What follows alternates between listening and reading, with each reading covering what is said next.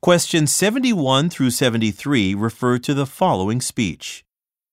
I'm so glad that everyone from our firm is here for tonight's employee appreciation dinner.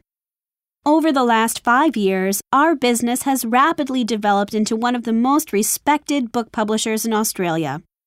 We have grown much faster than expected and now control almost 25% of the market. I can say with confidence that without the dedication of staff like you, our success would not have been possible. Without a doubt, your hard work and persistence makes our business what it is, so thank you. Now, our president, Mr. Robinson, would like to come up and say a few words before we give out some employee awards.